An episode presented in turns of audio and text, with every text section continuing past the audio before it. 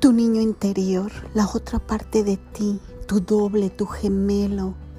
tu subconsciente, tus memorias, tus codificaciones, como le quieras llamar, esa parte de ti que donde quiera está todo lo sabe y es poderosa. Ven y descubre quién es ese niño que goza, que sufre, que llora, que anhela,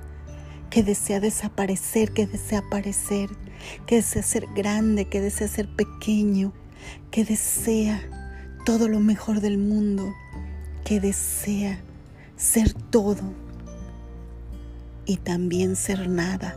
Ven y descubre ese niño interior que está dentro de ti, tu parte poderosa la que te suma